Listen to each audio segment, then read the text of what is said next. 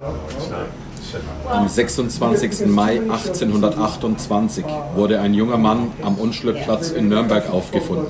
Bei dem etwa 16-jährigen Jugendlichen handelte es sich um Kaspar Hauser. Bratwurst and the City, der Nürnberg-Podcast. Von Nürnberg, in Nürnberg, für Nürnberg. Ja, herzlich willkommen hier bei unserer vierten Podcast-Folge, wieder live aus der Bratwurstküche weil es letztes Mal sehr gut ankam mit den Hintergrundgeräuschen. Kein Problem. Ja, und da geht es auch schon los mit den Hintergrundgeräuschen. Herzlich willkommen natürlich auch von meiner Seite. Ja, wir sind also alle beide heute wieder am Start, die Sophia und natürlich ich, der Björn. Ja. Und äh, ja, schöne Woche war es gewesen. Ja, eine ereignisreiche Woche, nicht immer nur positiv, aber ähm, da gehen wir jetzt nicht drauf ein. Das soll nicht Thema von unserem Podcast sein. Wir sind nämlich keine Politiker oder so Nachrichtensprecher. Da kriegen andere Leute viel mehr Geld dafür. Bei uns geht es ja um Bratwurst an der City. Richtig, richtig. Ja. Aber wie war so deine Woche gewesen? Ja, relativ ereignisreich. Ich habe mir auch viele Gedanken gemacht, aber das Wetter war ganz schön. ja, das, sagen. Also das, das, das Wetter war, glaube ich, das, das Beste an der Woche. Ja. Und äh, was ich halt auch kaum glauben kann, es ist jetzt schon unsere vierte Podcast-Folge und hm. wir ziehen das jetzt schon seit einem Monat einfach durch. Also ja, Wahnsinn. Happy Birthday, Bratwurst and the City. Genau. Einen Monat äh, gibt es uns schon und wir leben noch. Ja. Wir haben einfach einmonatiges. Ja, das ist äh, ein Grund zu feiern. Ja? Und ich esse mehr Bratwurst als jemals zuvor, also äh, einwandfrei. Ja, weil von den äh, vier Podcasts, die wir jetzt aufgenommen haben, waren drei davon in der Bratwurst ja, ähm, also Björn ist immer bestens ausge. Ja, wir haben uns, wir haben uns dann tatsächlich überlegt, dass wir das jetzt wirklich regelmäßiger bei dir im, im Golden Stern machen, weil äh, wir haben sehr äh, viel positive Resonanz bekommen auf den letzten Podcast mit diesen ganzen Hintergrundgeräuschen. Also da ist wirklich viel gesagt worden, Mensch, das kommt viel authentischer rüber, das macht es ein bisschen lebendiger und, und deswegen. sympathischer. Ja, natürlich. Und, das ist äh, halt so dieses Wirtshaus-Vibe. Richtig, ne? ja, wir sind also mittendrin im Geschehen. Ja? Und äh, der angenehme Nebeneffekt ist natürlich, ich kriege immer was zu essen. Ja? Einwandfrei. Und ich habe heute auch schon wieder riesen Kohldampf. Ja? Also ähm, wir können äh, direkt mal beim Koch unten runter simsen. Äh, los, leg auf die Bratwurst. Ja? Druck, los geht's. Jan hat Hunger, äh, fahr an den Schubkarren.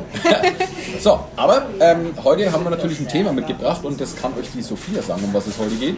Ja, und zwar haben wir heute einen Mordfall hier mitgebracht, würde ich jetzt mal sagen. Einer, der ungeklärt ist und und mitten hier in Nürnberg stattfand. Klar, er hatte jetzt ein paar Jahre auf dem Buckel, also es geht um Kaspar Hauser. Ich glaube, das ist jedem ein Begriff. Kaspar Hauser ist also äh, tatsächlich einer der mysteriösesten und bis heute ungeklärten Kriminalfälle der deutschen Geschichte. Ja? Und ähm, die Materie Kaspar Hauser, die ist wirklich so umfangreich, da könnten wir wahrscheinlich äh, einen Podcast machen, der tagelang dauert. Ja? Aber äh, die grobe Rahmenhandlung, die kriegen wir hier äh, natürlich äh, bei uns unter. Ja? Also es gibt auch tolle Dokus auf YouTube und es gibt einen Film auch drüber. Man kann tolle Bücher lesen. Ich habe auch als Kind ein Hörbuch mal angehört darüber. Deswegen hatte ich halt noch einiges im Hinterkopf. Aber es ist ein, ein sehr interessantes Thema und man muss halt da auch sehr dabei sein, finde ich. Weil wenn du dich ja. irgendwie ablenkst oder so, dann bist du halt raus. Genau. Also das ist wirklich ein sehr umfangreiches Thema. Ja, aber äh, wie gesagt, bei uns äh, packen wir das natürlich kompakt mit zusammen. Los ging das ganze Mysterium mit dem Kaspar Hauser am 26. Mai 1828. Da müsst ihr euch jetzt vorstellen, da kam am Nürnberger Unschnittplatz ein kleiner Knabe anmarschiert, zwischen 15 und 16 Jahren, man ist sich da nicht ganz so sicher. Ja. Und er konnte ja auch kaum marschieren, soweit ich das gesehen habe. Ja. Also es gibt auch Sagen, dass er dahin getragen wurde und dann da liegen gelassen wurde. Ja, also angeblich. Ja. Genau, also weil der war halt schon sehr skurril, würde ich jetzt mal sagen. Also wenn du ihn gesehen hättest, wäre es so halt so, ähm, wer ist das? Was macht er hier? Was ja. will er hier? Was ist da los? Also ich habe tatsächlich in den äh, Polizeiakten geblättert äh, von der damaligen Zeit ähm, und das sind natürlich auch Zeugenaussagen äh, mit dabei. Und beschrieben wurde die Szenerie so, dass die Nürnberger im Prinzip loslegen wollten mit ihrem Tagewerk früh. Und dann kam dieser Knabe da angewackelt. Wie gesagt, der konnte fast nicht selbstständig laufen. Also der ist quasi gelaufen wie so ein, wie so ein Zombie. Wie so ein Zombie aus The Walking Dead. Also das kann man sich auch gerne in YouTube angucken. Es ist halt so, dass, dass die Arme und Beine wirklich eigentlich abgespreizt waren. Weil das ist nicht so wie bei einem kleinen Kind, das gerade laufen lernt, das dann hinfällt, das dann irgendwie so rumwackelt oder so, sondern richtig versteift. Genau. Und er konnte auch nicht richtig sprechen, also er konnte eigentlich gar nicht sprechen. Und er hat auf die Leute so gewirkt, als wenn der gar nicht seine re richtige Realität wahrnehmen würde. Also der war wie von einem anderen Planeten im Prinzip. Ja?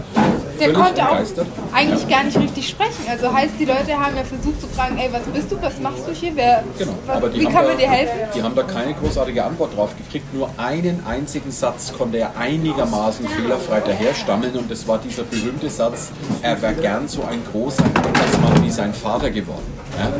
Da gibt es ja viele Spekulationen drüber. Und was auch noch sehr mysteriös ist, in seiner linken Hand hatte er auch noch zwei Briefe dabei. Genau. Die hat er quasi mit ausgestrecktem Arm vor sich hin gezeigt. Und äh, diese Briefe, ja, da kommen wir dann gleich nochmal drauf zu sprechen. Aber ähm, ihr müsst euch jetzt vorstellen, wie gesagt, die Nürnberger standen jetzt erstmal um den Knaben rum und haben gar nicht gewusst, was da los ist. Also die Nürnberger standen da rum und hatten einen Haufen Fragezeichen im Prinzip über dem Kopf.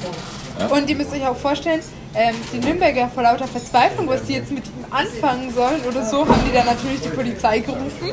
Aber dann kommt halt die Polizei an und sieht ihn, wie er da hilflos rumsitzt, mhm. weil der stand ja nicht mal, soweit ich das weiß, der saß ja da auf dem ja, Boden. Ja, ähm, und die Polizei ist selber überfordert. Ja, was macht man denn mit dem?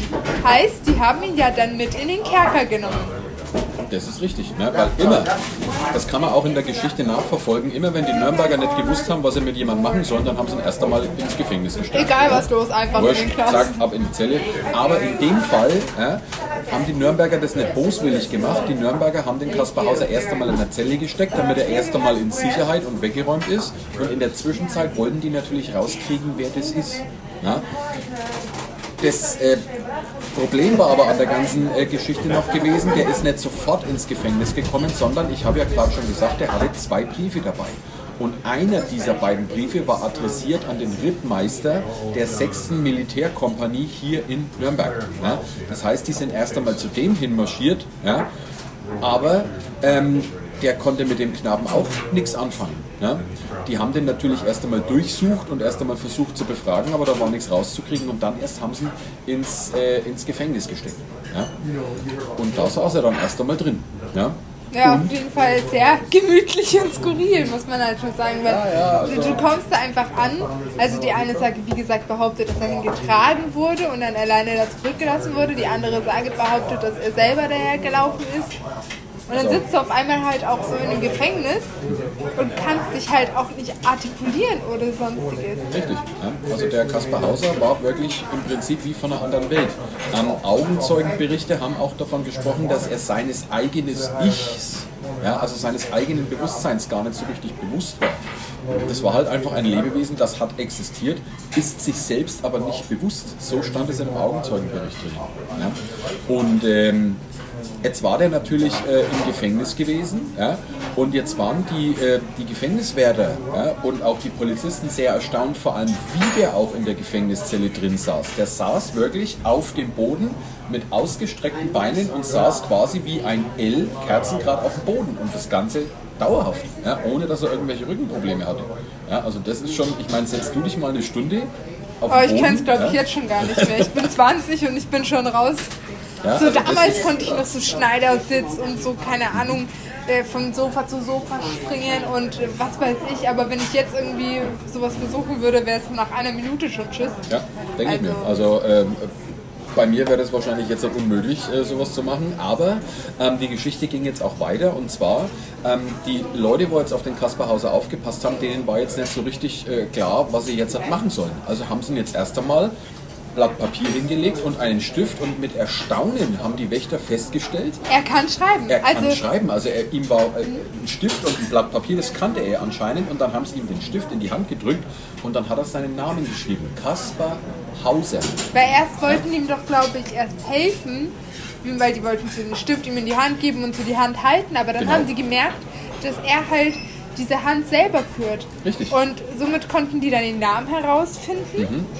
Und auch irgendwie auf eine Art und Weise mit ihm theoretisch kommunizieren. Richtig, aber er konnte tatsächlich auch nur seinen Namen schreiben. Ja, also Kaspar Hauser hat er geschrieben und seitdem hieß er auch Kaspar Hauser.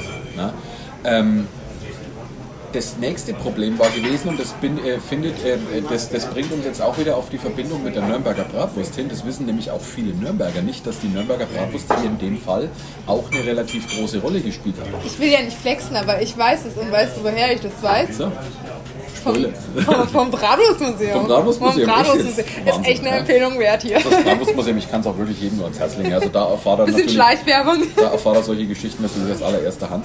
Nee, also wie gesagt, die Nürnberger, ja, die haben ja wie gesagt festgestellt, dass der Kaspar Hauser wirklich regelrecht ausgemergelt gewesen ist. Ja, und dann haben sie sich gedacht, Mensch, der arme Bu, ja, gib dem mal was Gescheites zu essen. Ja, vielleicht kommt er ja dann wieder zur Besinnung, ja, wenn der mal ein bisschen was auf die Rippen kriegt. Und jetzt musst du dir vorstellen, jetzt haben die Nürnberger ihm erst einmal alles Mögliche in die Zelle reingestellt. Also so eine richtig schöne Schlachtplatte ja, mit kalter Wurst. war alles aufgetischt und Sehr er schön, war ja. so, nee, kein Interesse, esse ich nicht. Richtig, ja. Also die haben ihm wirklich alles hingestellt, ein wenig so kalten Braten, ein wenig Salzknöchel und ein wenig die ganzen leckeren Sachen. Aber der Kaspar Hauser wollte nichts davon haben. Ganz im Gegenteil, der hat regelrecht Angst vor dem Essen gehabt und hat sich in seine Zellenecke verzogen und hat regelrecht Panik vor dem Essen gehabt. Ja, und jetzt kannst du dir vorstellen, Der, wie viel, wie der mittelalterliche Vegetarier, Richtig, Veganer. Jetzt musst du dir vorstellen, wie die Nürnberger jetzt dumm geguckt haben. Jetzt, jetzt haben sie noch viel mehr Fragezeichen über dem Kopf gehabt, weil die waren jetzt da gestanden und denken sich so, Mensch, das, das gibt's doch gar nicht. Der arme Bu, der muss doch auch mal was essen, der muss doch halb am Verhungern sein. Und die standen da und haben sich das nicht erklären können. Ja, Ja, du musst dir mal vorstellen, also jetzt, wenn man sich irgendwas nicht erklären kann, googelt man halt, ne? ja früher nichts mit Google. Ja, und dann stehst du so da von dem Jungen, der nicht artikulieren kann, der nicht reden kann, der nur seinen Namen schreiben kann, der die tollsten Sachen essen kann. Also ich bin mir ganz sicher, wenn du es dem Björn vor die Nase haust, ist es in 10 Minuten weg. Zehn Minuten? Hallo? Fünf Minuten. Ja? Alles, alles weg. Mit Kaffeepause dazwischen. Und dann stehst du so da und denkst dir so, hä? Was machen wir denn jetzt mit dem? Ja. Weil du hast eigentlich keinen Grund, um ihn irgendwie zu foltern, zu erhängen oder sonstiges. Richtig, richtig. Aber du weißt auch nicht, wo du ihn zuordnen sollst. Genau. Also ist da so, so dieses riesengroße Fragezeichen und du bist so, was, was macht man da jetzt am besten? So. Richtig. Und die Nürnberger haben jetzt erst einmal nichts gemacht. Ja. Einen Tag später haben sie einen Bediensteten in die Zelle reingeschickt mit dem Auftrag, er soll doch bitte diese Schlachtplatte, also das ganze Essen wieder aus der Zelle rausräumen, weil das fängt ja irgendwann das Müffeln an. Ja. Und deswegen haben, sie gesagt, Mensch, geh mal da rein, räumen das einmal ab, bis uns was eingefallen ist, was wir ihm jetzt da zu essen geben. Ja. Und dem Bediensteten, ja, dem ist jetzt eine Kartoffel aus der Tasche rausgefallen und die Kartoffel ist zum Kasper, hin, äh, Kasperhauser hingerollert und die hat er sich sofort geschnappt und hat die auch sofort gegessen. Ja? War die Kartoffel roh? Äh, das kann Sicherlich, ich, das oder? kann ich nicht sagen. Das steht leider nicht in den Polizeiakten. ja? Ob sie jetzt gekocht oder roh war, ich gehe mal davon aus, sie war roh. Weil das wäre ja auch interessant, weil dann war er ja quasi Rohkostesser. Wahrscheinlich. Ne? Aber die Nürnberger haben jetzt halt eben äh, eine zündende Idee gehabt. Moment einmal, der isst Kartoffeln. Wir versuchen es einfach mal mit einer Mohrrübe. Jetzt haben sie mal Mohrrübe hin und die hat er auch gegessen. Ja? Auch Und- roh wahrscheinlich. Wahrscheinlich. Ne? Und jetzt haben die Nürnberger langsam die Lösung des Problems gefunden. Der Herr Kaspar Hauser, der ernährt sich nur pflanzlich. Fleisch hat er in seinem ganzen Leben noch nie gesehen. Der wusste nicht mal, dass das was zu essen ist. Und jetzt musst du dir mal vorstellen, ja, du hast Fleisch noch nie in deinem Leben gesehen, hast, bist damit noch nie in Berührung gekommen. Und jetzt stellt dir jemand eine richtig geile Schlachtplatte vor die Nase. Da könnte man dann schon ein bisschen Angst kriegen davor. Also ganz ehrlich, wenn man noch nie Fleisch gesehen hat ja, und man kriegt so eine richtig schöne fette Fleischplatte vor die Nase, dann könnte man dann schon ein bisschen Panik kriegen. Ja, und ich könnte mir auch vorstellen, dass er halt auch nie die Tiere gesehen hat, woher das Fleisch herkommt. So. keine- Deswegen, nee, gar nichts. stell dir mal vor, der würde das erste Mal eine Kuh sehen. Oder so einen Ochsen. Ja, ja. Das wäre schon ein bisschen wild, muss ich sagen. Pferd, ein Pferd kannte er, also ein Ross kannte Genau. er, aber da kommen wir dann gleich noch Das drauf ist dann, zu glaube ich, sprechen. so ein bisschen mein Thema. Ja, ja, da kommen wir gleich dann drauf zu sprechen. Na, also jetzt waren die Nürnberger wirklich völlig fassungslos. Ja, die hatten jetzt da also quasi den ersten Vegetarier der, der, der, äh, aus, dem, aus dem 18. Jahrhundert. Ja, Der weil buchlich bekannt war. Damals, richtig, ne, weil damals war ja... Äh, das war ganz normal, dass man Fleisch isst. Ja, sowas wie Vegetarier, das gab es früher nicht so in der Form. Ja, weil es sich ja auch quasi etabliert hat, dann Fleisch zu essen. Weil es war ja mal eine Zeit, wo man ja gar nicht wirklich Fleisch essen konnte, Genau. wo es halt wirklich vielleicht zur Hochzeit oder irgendwie zu einem besonderen Anlass Fleisch Ja. gab. Oder wenn du eingeladen warst bei einem hohen, weiß nicht, König, Kaiser, Vorgesetzten, keine Ahnung. Da war Fleisch ganz normal. Ja. Fleisch musste man essen. Ja. Und wie gesagt, für die Nürnberger war das völlig unbegreiflich. Und jetzt haben die Nürnberger wirklich zur Geheimwaffe Nummer 1 gegriffen und das war Wahrscheinlich. Weiß ich gar nicht. Eventuell. Was, die Nürnberger Rostbratwurst. Die Nürnberger Rostbratwurst, natürlich. Geheimwaffe Nummer Das 1. Beste aus Nürnberg. Und jetzt haben die Nürnberger tatsächlich versucht, den Kaspar Hauser mit der Nürnberger Bratwurst ans Fleisch ranzuführen. Aber das hat natürlich erst einmal nicht so richtig funktioniert. Ja? Und jetzt haben die Nürnberger. Ist ja noch skurriler. Was will man mit so einem kleinen Ding? ja, So. echt. Ja? Und jetzt hatten die Nürnberger wirklich die Faxen dick, auf gut Deutsch, ja? und haben den Kaspar Hauser wirklich in homöopathischen Dosen ja? mit der Nürnberger Bratwurst ans Fleisch rangeführt. Das heißt, die haben immer so ganz kleine Fitzerler von der Bratwurst runtergeschnitten und haben es ihm in den Mund gelegt. Also wirklich immer so ganz kleine Bröckchen. Ja? Also, quasi wie wenn du deinem Hund Medizin gibst, das Genau. musst du ja auch versteckt machen oder Richtig. mit Gefühl. Genau. Ja. Und äh, das hat äh, an dem Tag ganz gut funktioniert. Also haben sie es am Tag später gleich nochmal versucht mit ein bisschen mehr. Ja. Und dann am Tag drauf immer wieder ein bisschen mehr und dann noch ein bisschen mehr. Ja. Bis es eine ganze Nürnberger war. Richtig, der Kaspar Hauser hat sich also tatsächlich dann irgendwann ganz von selbst sich so eine Bratwurst genommen und hat die dann wirklich im Ganzen gegessen. Ja? Und seit dem Tag, so sagt man, war es dann auch wirklich seine Leibspeise gewesen. Bis zu seinem mysteriösen Ableben in Ansbach, aber da kommen wir dann später noch drauf. Also ich muss auch sagen, jetzt verstehe ich dich langsam, weil wenn wir so über die Nürnberger Bratwurst reden, kriege ich jetzt auch langsam Hunger. Ja, ja. So, so eine Bratwurst hätte ich jetzt schon gerne. Ja, schon, deswegen bestellen wir ja auch gleich. Ja? Aber wie gesagt, das ist das Unglaubliche dran, ähm, was wir auch äh, im Nürnberger Bratwurstmuseum auch den Leuten äh, klar machen möchten, dass diese Bratwurst nicht nur eine Bratwurst ist, sondern diese Bratwurst ist so eng mit seiner Stadtgeschichte verwoben. Ja? Wenn man sich da nur mal ein bisschen reinfuchst in die Materie, wird man ganz schnell feststellen, dass diese Bratwurst in fast allen geschichtlichen Ereignissen hier in Nürnberg irgendwo mal auftaucht. Entweder in einer Nebenrolle oder teilweise sogar in einer Hauptrolle. Man muss sich auch vorstellen, dass es damals üblich war, mit der Tradition zu gehen. Heißt, damals gab es keine Elektrogrills, damals gab es kein Vorbrühen oder Fritteuse oder sonstiges, sondern es wurde traditionell gegrillt. Heißt, roh auf offenem Buchholzgrill.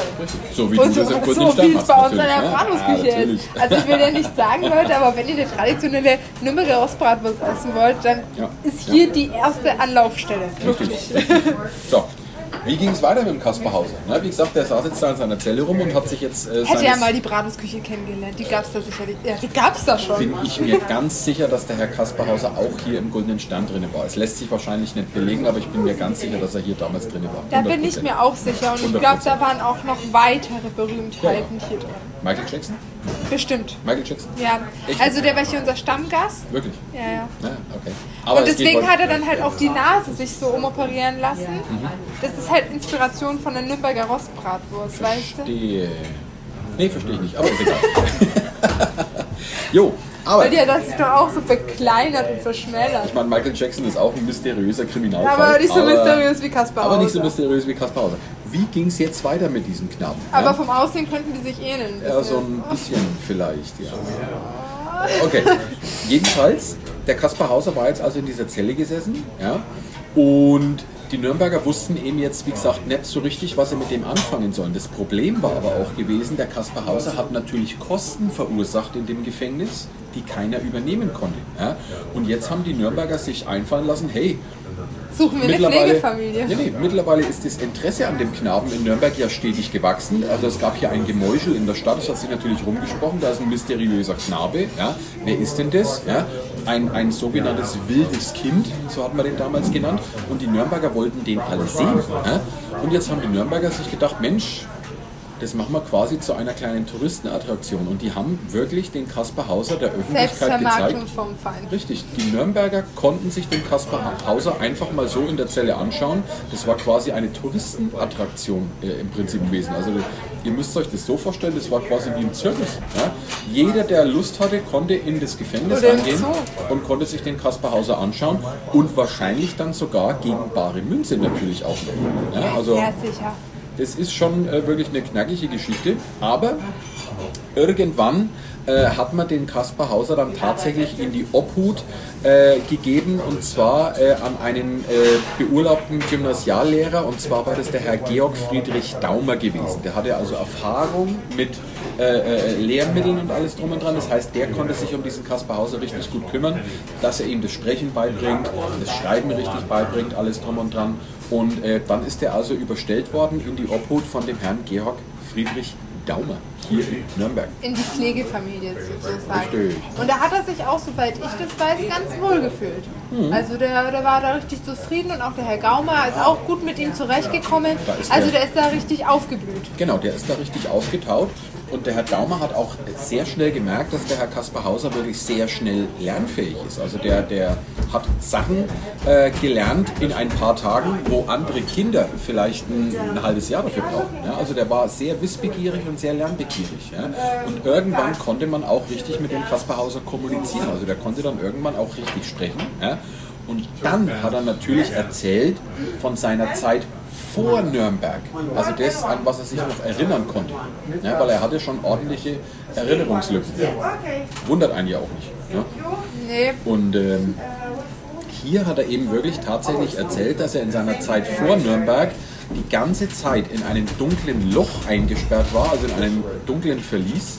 Er hat sein ganzes Leben keine Menschenseele gesehen ja, oder gehört da war oder ja, sonst soweit irgendwas. ich weiß, nicht mal ein Fenster oder so. Ne? Das war komplett Ja. abgekapselt. Also, und er hat sich auch dann so an diese Dunkelheit gewöhnt, Richtig. dass er ja quasi in der Dunkelheit Farben sehen konnte. Genau. Und das kann man nur daraus schlussfolgern, dass er halt so lange unter Verschluss war. Also man kann sich eigentlich vorstellen, dass er halt 16 Jahre in diesem Verlies drin saß. So ist, es, so ist es. Und das Faszinierende ist dran, ja, jeden Morgen, wenn er aufgewacht ist in seinem Verlies, stand ein Laib Brot und ein Krug Wasser da. Also über Nacht hat ihm jemand ein Essen in die Zelle reingestellt ja, und auch seine Haare wurden regelmäßig geschnitten und seine Nägel wurden regelmäßig geschnitten.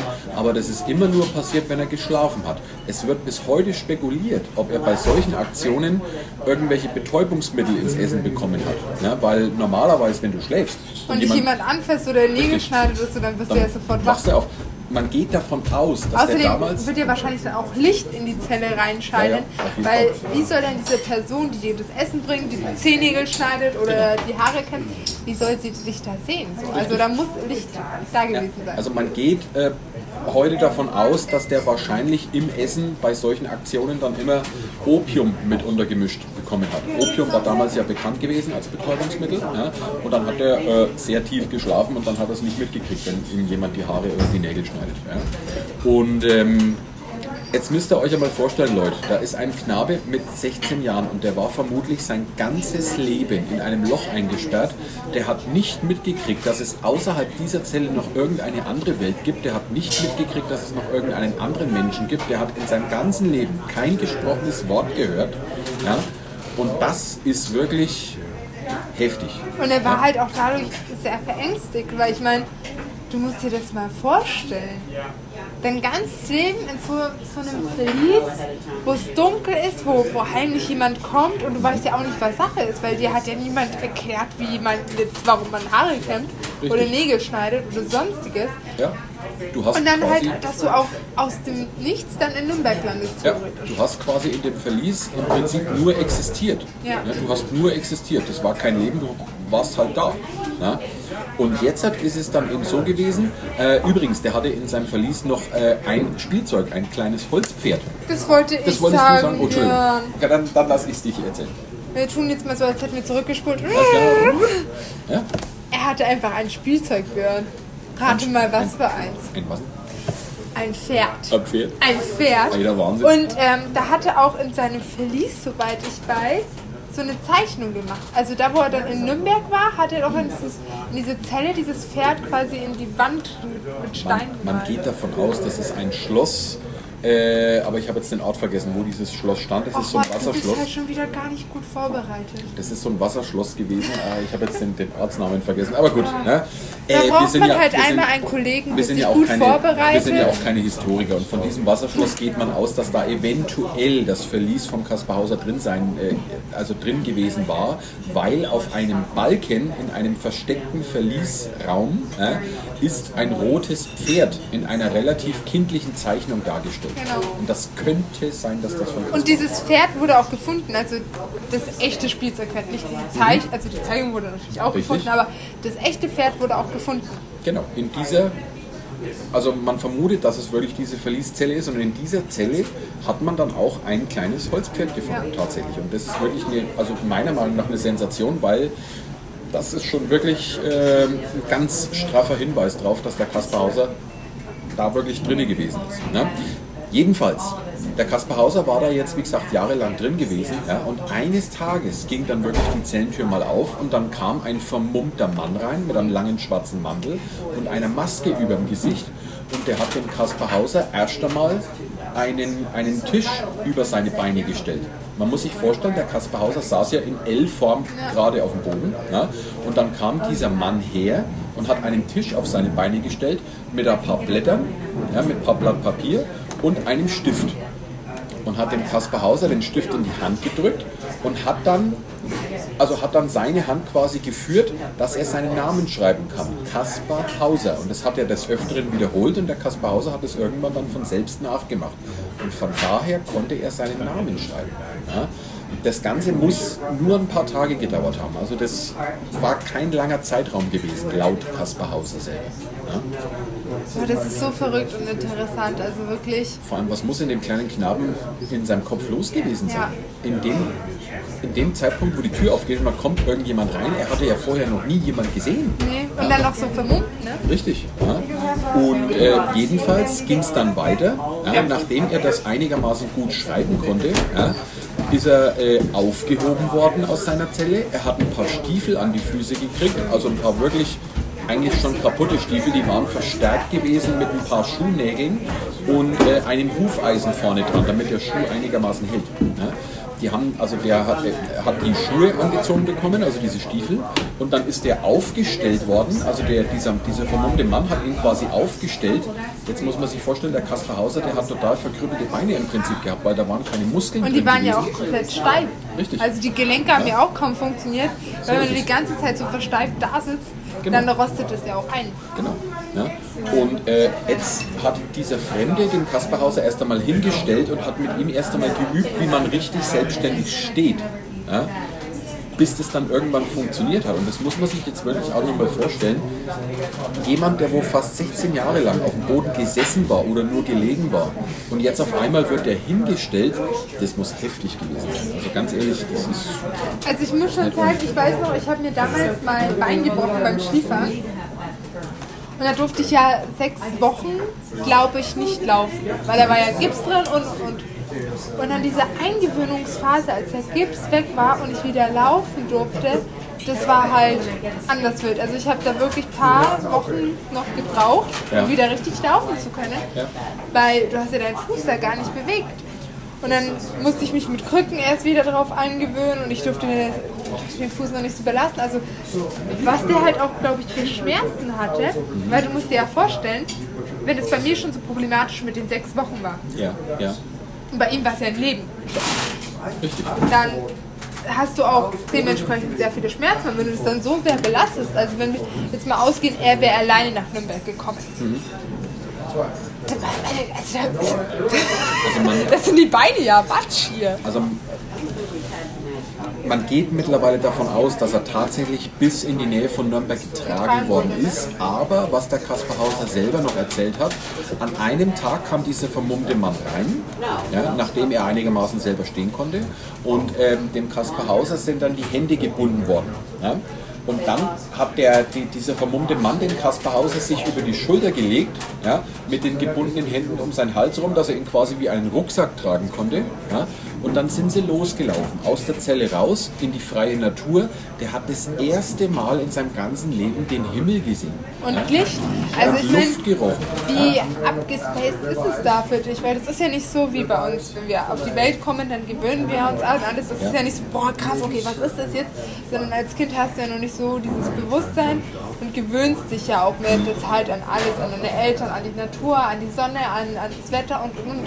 Aber bei ihm war das halt von. 0 auf 100 sofort. Knall auf dann- Realität. Auch wenn du die ganze Zeit in so einer dunklen Kammer saßt und dann auf einmal hast du hier Sonnenschein und Vögel zwitschern und so und dann bist du so, was ist ist schon, das? das ist schon wirklich heftig. Also ich glaube, das muss schon wirklich äh, richtig übel äh, gewesen sein. Ja. Jedenfalls ist der eine ganz lange Zeit so getragen worden und dann irgendwann hat der vermummte Mann ihn abgelassen, ja, hat ihn vor sich hingestellt und hat ihn von hinten um die Brust gefasst ja, und hat ihn jeweils mit einem Fußtritt in seine Fußhacken zum Laufen animiert und hat ihm da tatsächlich das allererste Mal so einigermaßen das Laufen beigebracht. Ja. Und äh, das hat er dann irgendwann auch begriffen, wie das funktioniert mit dem Laufen. Das sah halt sehr ungeschickt aus, also wie gesagt, wie bei The Walking Dead im Prinzip. Wie ja. so ein Zombie-Theorie. Und dann ähm, gehen die Erinnerungen jetzt auseinander. Ja, können wir machen. Also, so, Freunde, jetzt mussten wir dann doch wieder einen kleinen Cut machen, weil wir sind äh, gerade kurz unterbrochen worden, weil wir mussten leider ein bisschen umziehen. Ja. Oh, nicht leider, Gott sei Dank. Ja, also die Bratwurstküche ist endlich mal wieder ausnahmsweise richtig voll. Ja, super. Das ja. macht mich richtig glücklich, ja, Die Hütte sagen. ist also rappelvoll und wir mussten jetzt in der Gaststube ähm, äh, einen Platz freimachen, damit noch mehr Leute hier reinkommen können. Und wir sind jetzt ein bisschen in äh, das erste Stockwerk umgezogen, in die, wie heißt die Stube? Jakobsstube hieß es damals, mhm. aber äh, es gab ja den Herrn Dr. Erich Mulzer damals. Das ist ja einer von den Altstadtfreunden. Also er hat die Altstadtfreunde gegründet. Und er hat ja mit meinem Papa hier die Ecke gerettet. Mhm. Und da haben wir ihm zu Ehren jetzt diese Stube getauft. Also ja. das ist jetzt die Dr. Erich Mulzer Stube. Sehr schön. Und da sitzen wir Kann jetzt man tolle Firmenfeiern machen, genau. wollte ich jetzt und da sitzen ganz nebenbei erwähnen. Und äh, wir mussten jetzt gerade auch noch mal reinhören, wo wir stehen geblieben waren. Und zwar ging es ja jetzt darum, der Kaspar Hauser hat, wie gesagt, hier das Laufen erst ah, es geht heute erlernen um Kaspar Hauser? Ja, ja, der Kaspar Hauser. Boah, das wusste ich ja gar nicht. Du hast gedacht, es geht um Michael Jackson, ja? Ah, ich dachte, das ist heute der Kernpunkt. Michael Jackson, okay. Irgendwie, irgendwie haben wir es ja, heute okay, mit Michael Jackson, aber das ist nicht so schlimm. Wie gesagt, der hat jetzt wirklich erst kurz vor Nürnberg im Prinzip das Laufen gelernt. Ja? Und äh, jetzt schwinden seine Erinnerungen, was also quasi zwischen diesem Erlebnis von dem Laufen lernen und seinem Auffinden in Nürnberg passiert ist, das weiß man bis heute nicht. Also heißt, vielleicht wurde er da auch wieder betäubt oder hat irgendwas wieder bekommen? Das kann man wirklich ganz schlecht sagen. Also einfach da gibt's, so rein. Da gibt es da gibt's einfach keine, keine, keine schriftlichen Belege dafür. Da konnte sich auch der Herr Kaspar Hauser nicht mehr dran erinnern. Also er ist dann auf jeden Fall wieder zu klarem Kopf gekommen, wie er dann quasi schon in Nürnberg stand. Ja? Also, wir wissen jetzt also, was mit ihm passiert ist, ja, was mit ihm angestellt worden ist. Ja, und da muss man wirklich sagen, das ist wirklich sehr grausam. Und die Leute in Nürnberg, die haben sich natürlich dann auch gefragt, warum und wieso. Ja, und jetzt gehen die Gerüchte natürlich los in Nürnberg. Ja. Halt allein schon auch durch die zwei Briefe, die er dabei hatte. Also Richtig. Also einer, ein Gerücht war ja, dass er der äh, Thronprinz, mhm. Thronprinz, ich verwechsel das manchmal, äh, Thronprinz war und äh, adelige Abstammung und richtig, richtig dass es hier der, wow, genau, der, also, der nächste König werden sollte. Genau, also ein Gerücht hat tatsächlich besagt, dass er der rechtmäßige äh, badische Thronfolger ja. gewesen ist und der soll wohl als Baby in der Wiege ausgetauscht worden sein, ja? Genau. damit quasi eine andere Familienlinie an die Macht kommt. Ja? Das heißt, der der richtige Thronfolger ja, ist aus der Wiege geklaut worden und ist ausgetauscht worden. Mit einem kranken Baby. Mit einem kranken Baby. Das ist dann genau. zwei, drei Tage später eh verstorben ist. Richtig, richtig. Ne? Boah, da habe ich mich echt gut informiert. Und der Kaspar Hauser soll wohl tatsächlich einer, also soll da quasi der legitime Thronnachfolger gewesen sein und durch diese Intrige ist quasi eine andere Familienlinie dann in den Besitz der Krone gekommen aus der badischen Familie. Ja, das war eins der Gerüchte und die Gerüchte haben sich dann natürlich verstärkt nach einem versuchten Mordanschlag auf den Herrn Kasperhauser. Genau, also keiner kann so wirklich erzählen, wie es dazu kam. Der Kaspar Hauser konnte aber sehr gut die Tatwaffe beschreiben, mhm. weil er wurde relativ entstellt aufgefunden. Ja. Denn es war wie so ein Beil, ja, so, was, so ein, was so ein Metzger so ein kleines, hat. Ne? Wie so ein kleines Fleischerbeil, ja. Genau. Ähm, damit wurde ihm halt in die Stirn quasi gehackt. Also mhm. er hatte da eine riesengroße Schürfwunde. Genau, und hatte auch dann bis zu seinem Tod auch eine Narbe genau. auf, auf, auf der Stirn. Ja. Und ähm, angeblich war es so, also das hat der Kaspar Hauser selbst gesagt, dass er wohl davon ausgeht, dass es wirklich der, der vermummte Mann aus seinem Verlies gewesen sein soll, der ihn da angegriffen hat. Ja äh, weil er hätte ihn angeblich an der Stimme erkannt. Das lässt sich natürlich nicht beweisen. Ja? Aber da gingen dann die Gerüchte richtig los. Hey, Moment einmal, wieso will denn jemand den Herrn Kaspar Hauser umbringen, diesen armen Knaben? Da muss ja irgendwas dahinter äh, stecken. Ist er vielleicht doch ja, der legitime Thronnachfolger und jemand wollte ihn beiseite schaffen? Ja, das kann schon sehr gut sein. Es blieb aber auf jeden Fall nicht dabei. Also Nein. es kam dann nochmal zu einem weiteren Vorfall. Richtig. Soll ich, soll ich den schon mal vorgreifen? Oder? Hau, hau rein. Er wurde nämlich ähm, dann nochmal mit einem Messer oder mit einem Dolch angegriffen. Richtig. Und äh, das war quasi in der unteren Partie, also unter der Brust, beim Bauchbereich sozusagen. Und da wurde er relativ kräftig reingestochen. Und da wurde auch spekuliert, hat er sich das selber angetan Richtig. Ne? oder wurde es ihm angetan? Genau. Und der Björn hat mir vorhin noch verraten, ähm, nach den neuesten Erkenntnissen wurde ihm das angetan. Heißt, Mhm. jemand, weil das war so eine Wucht, die konnte er selber nicht auf, Richtig, auf richtig. wie nennt sich das? Auf, Genau, genau. Nee. Also er konnte sich das, er konnte sich, er konnte sich diesen Druck selbst nicht zufügen, Genau. also diese Wucht. Ne? Aber bevor das Ganze passiert ist, müssen wir noch darauf zu sprechen kommen, dass der Nürnberg ja irgendwann verlassen hat, der Herr Kasperhauser. Der Herr Kasperhauser ist ja nicht in Nürnberg gestorben, sondern in Ansbach. Ne?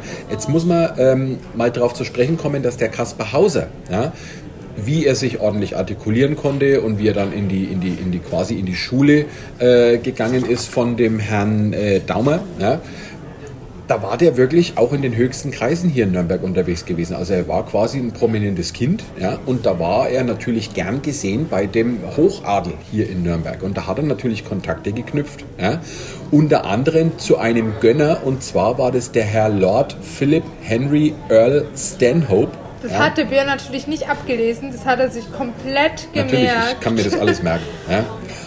Genau. Und das, äh, obwohl ich noch nichts gegessen habe. Aber das kommt ja gleich. Da- da- da- Er zittert schon, Jeden, er zittert schon. ich jedenfalls, jedenfalls, jedenfalls, ähm, durch diese Umwege ist er dann im Prinzip nach Ansbach gekommen und in Ansbach geschah es dann tatsächlich am 14. Dezember 1833. Da ist er wahrscheinlich, auch das weiß man nicht sicher, er ist unter einem Vorwand in den Hofgarten gelockt worden und da hat ein Mann auf ihn gelauert und er hat ihm anscheinend eine Stichverletzung unter der Rippe beziehungsweise zwischen den Rippen rechts oder links, äh, weiß ich jetzt gar nicht, auf jeden Fall eine richtig heftige äh, Stichwunde verpasst. Er konnte sich aber auch noch äh, nach Hause schleppen. Ja? Und auch darüber berichten. Also er ist erst ein, Genau. zwei Tage an dieser Verletzung später gestorben. Richtig. Ja? heißt, es war dann- kein sofortiger Tod, sondern... Genau. Und dann ging es natürlich richtig los mit der Gerüchteküche. Ja, also man ist damals dann wirklich ganz fest davon ausgegangen, dass der Kaspar Hauser wirklich der legitime Thronnachfolger gewesen ist aus dem badischen Königshaus. Weil nur deswegen konnten sich das die Leute damals erklären, warum denn jemand diesen armen Bu auf die Seiten räumen will. Ja? Und ähm, wie gesagt, dann ging das Mysterium Kaspar Hauser erst so richtig los. Und zwar bis heute. Ja? In Ansbach gibt es ja ein Museum, das Kaspar Hauser Museum. Und das sind auch, ist auch sein letztes Gewand ausgestellt, also seine, letzte, äh, seine, letzten, seine letzten Kleidungsstücke, die Wie wo an sieht dem das aus? Beschreib mal, Björn. ja, also das ist, äh, das ist also wie gesagt ein richtig adretter Gehrock, ja, eine Kniebundhose, ja, ein schönes weißes äh, Stehkragenhemd ja, mit, mit einer Binde obendran ja, und äh, natürlich auch seine Unterwäsche und an dieser Unterwäsche ist natürlich auch ein großer Blutfleck von der Stichwunde. Aber nach neuesten Erkenntnissen ist dieser Blutfleck nicht vom Herrn Kaspar Hauser. Ja? Aber da gehen jetzt auch wieder die Spekulationen los. die ja? Gerüchteküche Die brodelt. Gerüchteküche brodelt. Ja. Also wie So gesagt, wie das Michael Jackson leben sollte. natürlich. Was hast denn du heute mit dem Michael Jackson? Du hast damit angefangen und ich habe vor zwei Tagen ein Video gesehen, wo einer gefilmt hat, wo ein Typ rauskam aus einem Laden, der aussieht wie Michael Jackson mit so Einkaufstüten und zwei Bodyguards. Aber dann denke ich mir, als ob Michael Jackson, wenn er seinen Tod vorgetäuscht hat, echt so blöd ist und sich nicht irgendwie umoperieren lässt und immer noch ausschaut wie Michael Jackson. Aber es ist ein anderer Fall. Du guckst Ich echt weiß, komische Videos, aber gut. Es wurde mir durch Zufall auf Social Media Ja. gezeigt. Ich kann Nee. nichts dafür. Jedenfalls, jedenfalls äh, die heutige Wissenschaft, die hat sich natürlich Gedanken darüber gemacht, ob der Kaspar Hauser wirklich äh, der legitime Thronnachfolger gewesen wäre. Und die haben dann natürlich DNA-Proben gemacht. Die haben erst einmal DNA-Proben entnommen von dem Blutfleck von dieser Unterhose von Kaspar Hauser. Ja, und haben die äh, DNA-Probe verglichen mit Nachfahren aus dem badischen Königshaus. Und die Probe war negativ. Das heißt, Kaspar Hauser war zum damaligen Wissenszeitpunkt nicht ein legitimer Thronnachfolger des badischen Königshauses gewesen. Aber es ging ja dann noch weiter. Warte, Plot Twist. Plot. Stell dir mal vor, Mhm. der Kaspar Hauser wurde ja theoretisch ausgetauscht als Kind. Richtig?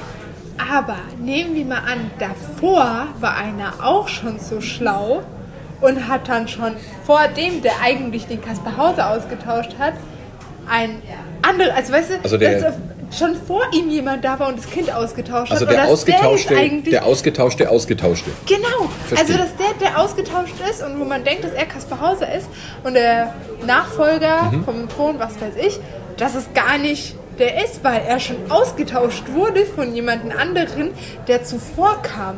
Oder von der Hebamme, die der Frau geholfen hat, das Kind auf die Welt zu bringen.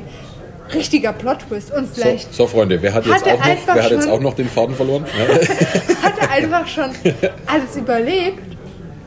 Also ich bin raus. Ja. Boah, nee, meine Gedanken, Also die ich- gehen jetzt ab. Also ich glaube, ich, Also ich kläre jetzt den Fall. Also ich hier. war vor 30 Sekunden übrigens schon raus. Ja. Ich glaube, ich kläre jetzt den Fall. Das ist echt ein bisschen weird, was du da gerade erzählst. Die Zuschauer werden mir zustimmen. Ja, die Zuschauer, die Zuhörer. Oder hast du irgendwo Kameras hier versteckt? Nee, oder? Ach, Man hey. weiß ja nicht. Wer weiß, wer weiß, ob du die Videos alle verkaufst. Na, egal. Ja?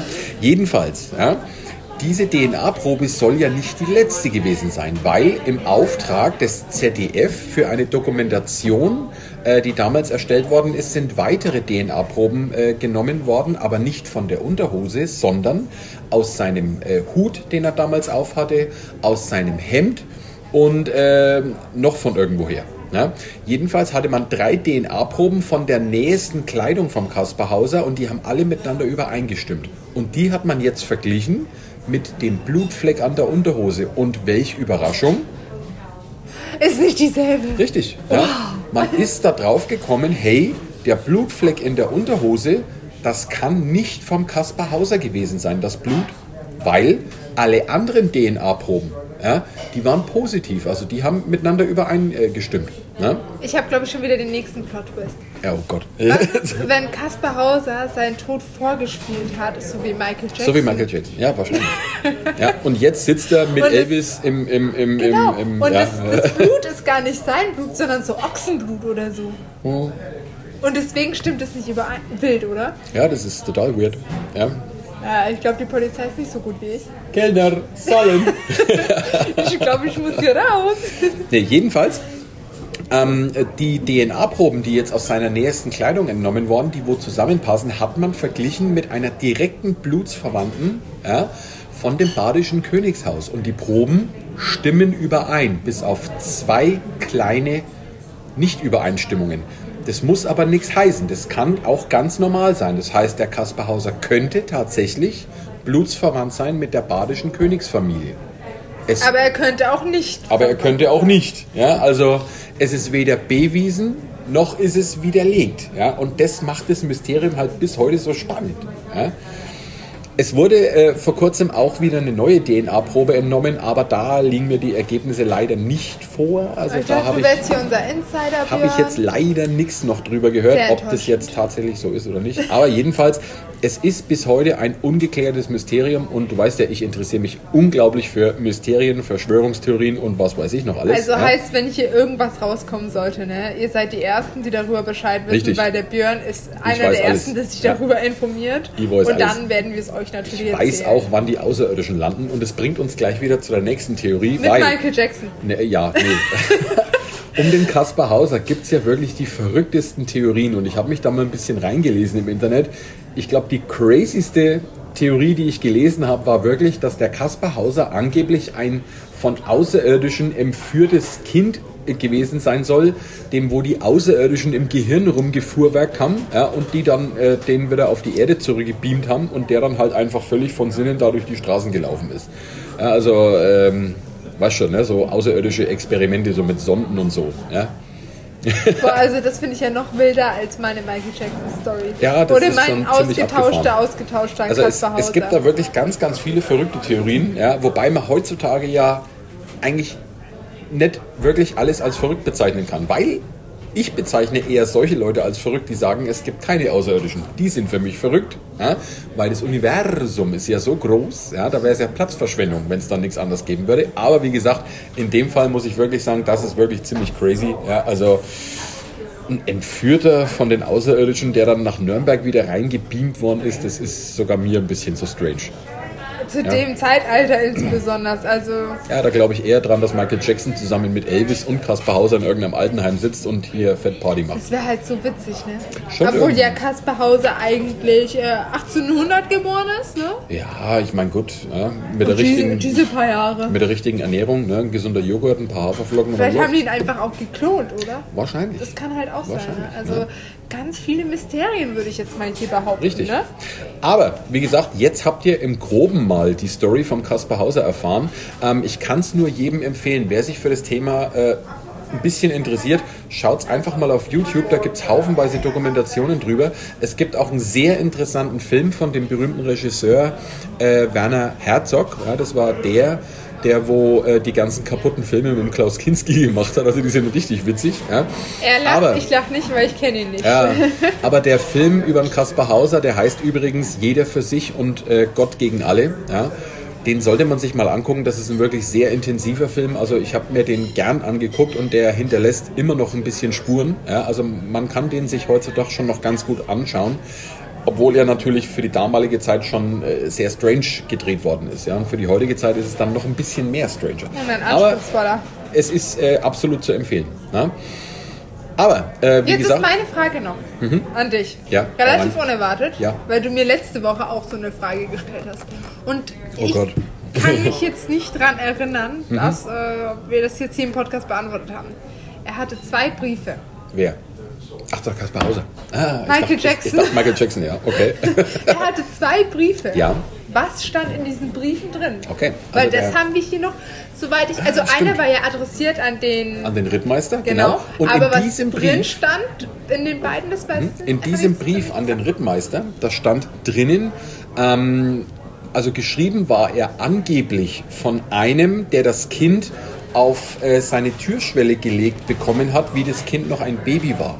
Ja, also das Kind ist quasi ausgesetzt worden und der, Geklaut der, den- der, worden. der den Brief jetzt verfasst hat, der hat es geschrieben, als dass er das Baby aufgenommen hat und das Baby äh, im Prinzip so lange im Haus gehalten hat, bis er es nach Nürnberg gebracht hat.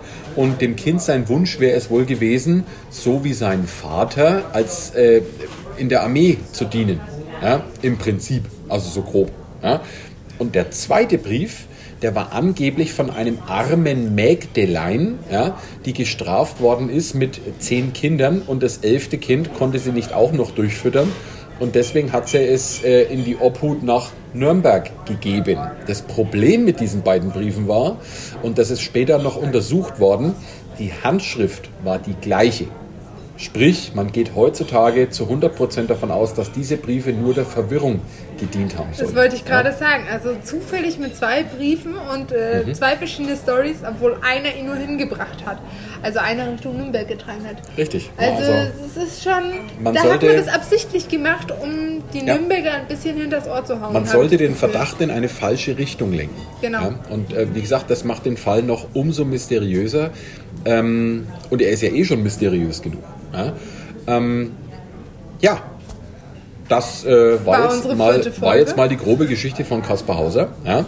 War auch, glaube ich, unsere längste Folge. Ja, Also, das ist ja auch. Und wie gesagt, wir haben das Thema ja wirklich nur grob angerissen. Wenn wir da richtig ins Detail gehen, da sitzen wir morgen noch da und sind dann Aber ich auch glaube, mit Björn sitzen wir dann auch noch übermorgen und in drei Wochen noch da. Ja, aber jetzt hat Leute, jetzt hat Leute wisst ihr ganz genau Bescheid, was jetzt los ist. Jetzt muss ich erst einmal tierisch äh, Bratwürste bestellen, weil ich habe nämlich echt Hunger, weil ich komme nämlich heute direkt von der Arbeit aus dem Nürnberger Bratwurstmuseum und Direkt ich habe in die älteste Bratwurstküche der Welt. und ich habe und ich habe äh, noch nichts gegessen und ich habe jetzt echt Hunger. Also Freunde, äh, wir hoffen natürlich, euch hat's gefallen und wir hören uns Nächste Woche. nächste wieder. Woche, oder? Genau. Alles klar. Super. Dann macht's Wir mal gut. freuen uns auf euch. Na klaro. Ciao, ciao. Und schaut auf Instagram vorbei. Genau, Instagram. Super. Immer reinklicken. Ne? Ciao, ciao. Tschüss.